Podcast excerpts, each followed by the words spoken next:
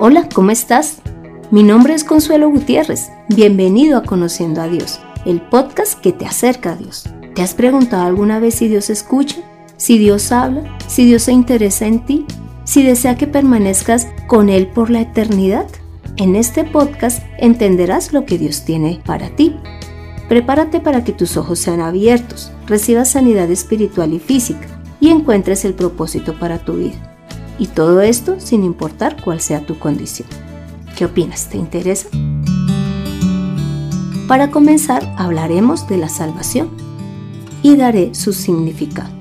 Salvación es libertar, librar, rescatar de un peligro o enemigo. Es el precio que se paga para recuperar algo o liberar a alguien de una obligación o circunstancia indeseable. También es sanar. ¿Será que necesitamos un Salvador? Para poder saber si sí o no lo necesitamos, veamos qué es pecado. Pecado es todo aquello que es contrario a la personalidad, normas, camino y voluntad de Dios, o que perjudica la relación de una persona con Él o con otras. Es probable que pienses que no has pecado, porque eres una persona buena, que no haces mal a nadie, ayuda a los abuelos, a los niños, a los enfermos, pero según la definición, cuando causamos daño a los demás o a nosotros mismos, estamos pecando.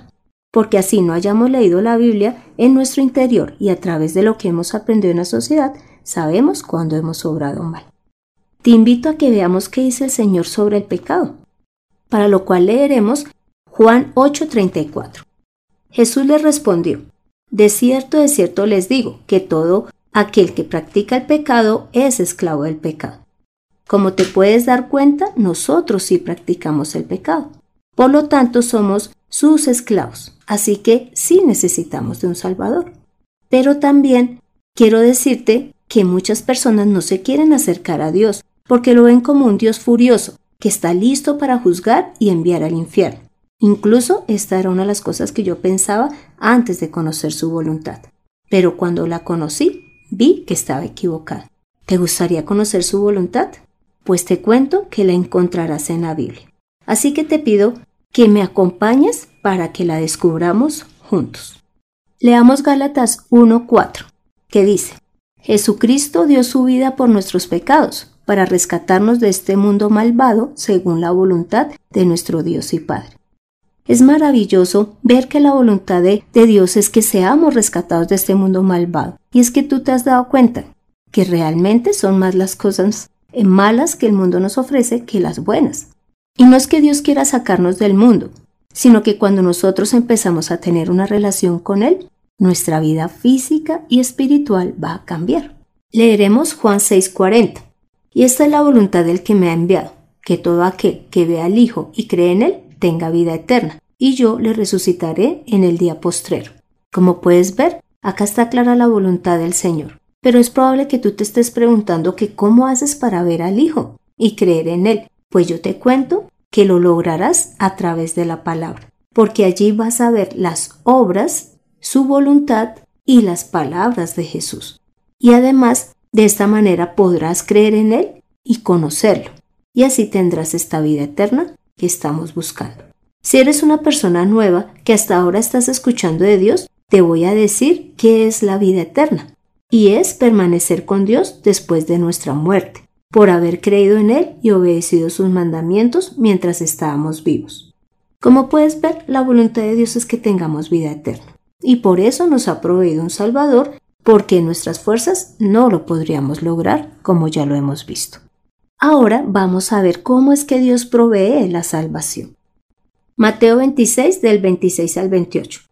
Mientras ellos comían, Jesús tomó pan y lo bendijo, lo partió y lo dio a sus discípulos y dijo, Tomen, coman, este es mi cuerpo. Tomando la copa y habiendo dado gracias, les dio diciendo, Beban de ellas todos, porque esto es mi sangre del pacto, la cual es derramada para el perdón de pecados para muchos. Aquí está hablando de que es a través de la sangre de Jesús que se obtiene el perdón de pecados, y que esa sangre es un nuevo pacto, es decir, que la salvación ya no se obtiene por el cumplimiento de la ley, sino porque creamos en la obra que Jesús hace con su sangre. Leamos también Hebreos 9:12. Cristo ha entrado en el santuario ya no para ofrecer la sangre de chivos y de becerros, sino su propia sangre. Ha entrado una vez y para siempre y ha obtenido para nosotros la liberación eterna. Con este versículo, Dios está mostrando que con la sangre de Jesús tenemos el perdón de pecados, pero de una manera eterna. Es decir, que no es por una hora o mientras estás escuchando este podcast, sino que lo recibimos para la eternidad. Ahora me surge una pregunta. ¿De qué nos estará salvando Dios? Analicémoslo juntos. Y lo primero es de la ira de, de Él. Leamos Romanos 5 del 9 al 10. Pues mucho más estando ya justificados en su sangre, por él seremos salvos de la ira. Porque si siendo enemigos fuimos reconciliados con Dios por la muerte de su Hijo, mucho más estando reconciliados seremos salvos por su vida. Veamos qué es justificar. Es absolver o librar de cualquier cargo, considerar libre de culpa, exonerar. A través de la sangre de Jesús estamos absueltos, cuando ya estemos frente a Dios, Él ya no nos va a decir que somos unos pecadores, que no podemos estar con Él, porque el pecado ya ha sido quitado y podremos tener una relación real con Él y estar reconciliados con un Dios. También nos ha salvado de la muerte eterna. Leamos Juan 3:36. El que cree en el Hijo tiene vida eterna, pero el que rehúsa creer en el Hijo no verá la vida, sino la ira de Dios está sobre él. Imagínate, nosotros debemos creer en Jesús para tener esa vida eterna, porque de lo contrario, pues la ira de Dios estará sobre nosotros. Entendamos que Dios es justo al momento en que dice si vamos o no a ser castigados. Te voy a dar un ejemplo. Si eres un jovencito o un niño y me estás escuchando, tú tienes unos padres o alguien que te dirige. Y ellos te dicen qué debes de hacer. Y cuando no lo haces, tus padres te castigan, quitándote el juguete favorito, no te dejan ver televisión. Y si eres un estudiante, el profesor te ha mandado a hacer unas tareas, te ha pedido que las presentes. Si no lo haces, tendrás una mala nota. Dios obra de la misma manera. Él nos está dando a escoger entre creer en Jesús y la obra de su sangre o no hacerlo. Ambas decisiones tienen una consecuencia, que es la vida o la muerte eterna. De lo tercero que nos libra o nos salva el Señor es de una vida lejos de su presencia. Leamos Hechos 26, 18, que dice, para que abra sus ojos, para que se conviertan de las tinieblas a la luz y de la potestad de Satanás a Dios, para que reciban por la fe, que es en mí, perdón de pecados y herencia entre los santificados. Veamos qué es potestad. Es autoridad, dominio o poder. Mira que cuando nosotros nos acercamos a Dios, tenemos un cambio real de vida. Porque mira, Él abre nuestros ojos para que entendamos el propósito que Dios tiene para nosotros. Además, empezamos a comprender su palabra. Nos saca de las tinieblas y nos pasa a la luz, del poder de Satanás al de Dios. Y además nos dice que vamos a recibir por la fe ese perdón de pecados y la herencia entre los santificados. ¿Te das cuenta?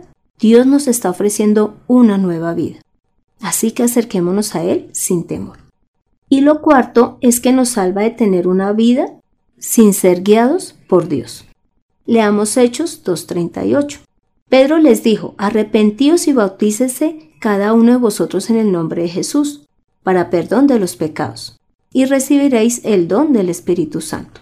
Dios nos está ofreciendo el Espíritu Santo, quien es el mismo Dios. ¿Cómo te parece que el Espíritu Santo está para enseñarnos la palabra de Dios y para recordárnosla, pero también para guiarnos en nuestra vida espiritual y física. Inclusive te va a ayudar a llegar a esta vida eterna. Es decir, que ya no vamos a estar guiados solamente por nuestros deseos o pasiones, sino que ahora tendremos al que realmente nos ama y siempre sabrá qué es lo mejor para nosotros y nos estará guiando para que lleguemos a donde Él desea. Ahora veamos, ¿Qué debemos de hacer para que recibamos este regalo tan maravilloso que es la salvación? Y lo primero es que reconozcamos que nosotros mismos no nos podemos salvar. Leamos el Salmo 49 del versículo 6 al 8. Los que confían en sus bienes y de la muchedumbre de sus riquezas se jactan. Ninguno de ellos podrá en manera alguna redimir al hermano, ni dar a Dios su rescate, porque la redención de su vida es de gran precio, y no se logrará jamás. Pero te cuento que Jesús sí logró redimirnos, sí logró rescatarnos a través de su sangre. Es que ya nos dio el perdón de pecados. Así nosotros tengamos mucho dinero o poder, jamás podremos pagar por nuestra salvación. Veamos qué es redimir. Es liberar a alguien de un sufrimiento o castigo, recuperar algo que se había perdido. Y esto es lo que Jesús hizo con todo el que cree. Lo ha recuperado nuevamente para Dios. Y leamos Hechos 4 del 11 al 12, que dice, Este Jesús es la piedra reprobada por vosotros los edificadores, la cual ha venido a ser cabeza del ángulo. Y en ningún otro hay salvación, porque no hay otro nombre bajo el cielo dado a los hombres en que podamos ser salvos. La palabra está mostrando que Dios solo autorizó a Jesús para darnos la salvación. Solo Él tiene este poder. Ninguna persona, santo u objeto podrá darnos la salvación. Lo segundo es que hemos de creer en sus palabras para obtener esta salvación. Leamos Juan 5:24. De cierto, de cierto os digo, el que oye mi palabra y cree al que me envió, tiene vida eterna y no vendrá condenación, mas ha pasado de muerte a vida. Es por esto que cuando predicamos le decimos a las personas que lean la palabra, porque será la única forma en que ellos conozcan del Señor y crean en sus palabras. Y de esa manera tengan la oportunidad de decidir quedarse con Dios y así no sean condenados y puedan tener su una vida eterna. Lo tercero es tener fe en la obra de Jesús. Leamos primera de Pedro, capítulo 1, del 5 al 9. Que sois guardados por el poder de Dios mediante la fe, para alcanzar la salvación que está preparada para ser manifestada en el tiempo postrero, en lo cual vosotros os alegráis, aunque ahora por un poco de tiempo, si es necesario, tengáis que ser afligidos en diversas pruebas, para que sometida a prueba vuestra fe, mucho más preciosa que el oro, el cual, aunque perecedero se prueba con fuego, sea hallada en alabanza, gloria y honra, cuando se ha manifestado Jesucristo, a quien amáis sin haberle visto, en quien creyendo, aunque ahora no le veáis, os alegráis con gozo inefable y glorioso, obteniendo al fin de vuestra fe, que es la salvación de vuestras almas. Veamos qué es fe. Es confianza, es creer, fidelidad, obediencia, seguridad, pero yo aclaro que esto aplica para lo que aún no hemos visto, mas no significa que no hayamos recibido. Esta porción muestra en el versículo 5 que Dios nos guarda por la fe, para que alcancemos la salvación, la cual no es visible, pero que al final de todo será manifestada. Y en el 7 dice que nuestra fe es sometida a una prueba y que ella es más valiosa que el oro, porque no podemos nosotros perder la confianza en lo que Dios nos ha prometido y ofrecido a pesar de las circunstancias que pasemos mientras estemos en la tierra. Y en el octavo muestra lo que es fe, porque dice que amamos y creemos a quien no hemos visto, es decir, a Jesús. Si analizas lo que nosotros estamos creyendo actualmente, no lo estamos viendo. Nosotros no, no vemos que estemos limpios por la sangre de Jesús, no vemos el cielo, no vemos el mundo espiritual, pero creemos en las promesas que Dios nos ha dado y sabemos que todo esto es realidad. También en el noveno dice que esta fe tiene una finalidad y es que logremos la salvación de nuestras almas. Y lo cuarto, a través de lo cual podemos recibir la salvación, es teniendo un arrepentimiento. Leamos segunda de Pedro, capítulo 3, versículo 9. El Señor no retarda su promesa, según algunos la tienden por tardanza, sino que es paciente para con nosotros, no queriendo que ninguno perezca, sino que todos procedan al arrepentimiento. ¿Qué es arrepentimiento? Es un cambio en la actitud mental o en el sentir de la persona con respecto a cierta acción o conducta del pasado o algo que pretendía hacer. Por lo tanto, arrepentimiento es cambiar nuestra forma de obrar y pensar, y que ahora hagamos las cosas conforme la palabra del Señor. ¿Cómo puedes saber qué es lo que le agrada a Dios o qué le disgusta? Lo encontrarás en la Biblia. Te invito a que la leas, ella te guiará por el camino perfecto. Ahora te pido que hagamos una oración. Padre Santo, gracias por demostrar tu misericordia al darnos a Jesús, para que a través de su sangre tengamos el perdón de pecados. Gracias por hacernos unas nuevas criaturas, que podemos tener una relación contigo. Gracias por sacarnos de las tinieblas a la luz, del poder de Satanás al tuyo. Gracias por abrir, abrir, nuestros ojos espirituales. Por favor, ayúdanos a permanecer en ti. A ti damos todo honor y gloria en el nombre de Jesús. Amén. ¿Qué dices? ¿Crees que existe alguien o algo que te pueda ofrecer más que el Padre? ¿Vale la pena acercarnos a Dios? Toma la mejor decisión. Cree en el Señor Jesús, recibe la salvación y permanece con Él. Dios es real y desea que lo conozcas. Descúbrelo en Conociendo a Dios. Este fue el primer episodio de Conociendo a Dios, en donde vimos cómo Dios provee la salvación y lo que debemos hacer para recibirla. Te invito a que continúes escuchando el podcast para que crezcas en tu vida de fe y continúes en el camino que hoy has iniciado o que ya vienes recorriendo. Pon en acción lo aprendido, para lo cual debes orar, leer la Biblia, congregarte, predicar y que tengas una relación real con Dios. Me encantaría saber de ti, tu opinión, dudas o aportes. Para esto puedes escribirme al correo mirtaconsuelog.com. Soy Consuelo Gutiérrez, tu compañera en este camino. En la edición de este podcast, José Luis Calderón. Dios te continúe bendiciendo. Nos vemos en el próximo episodio. Chao.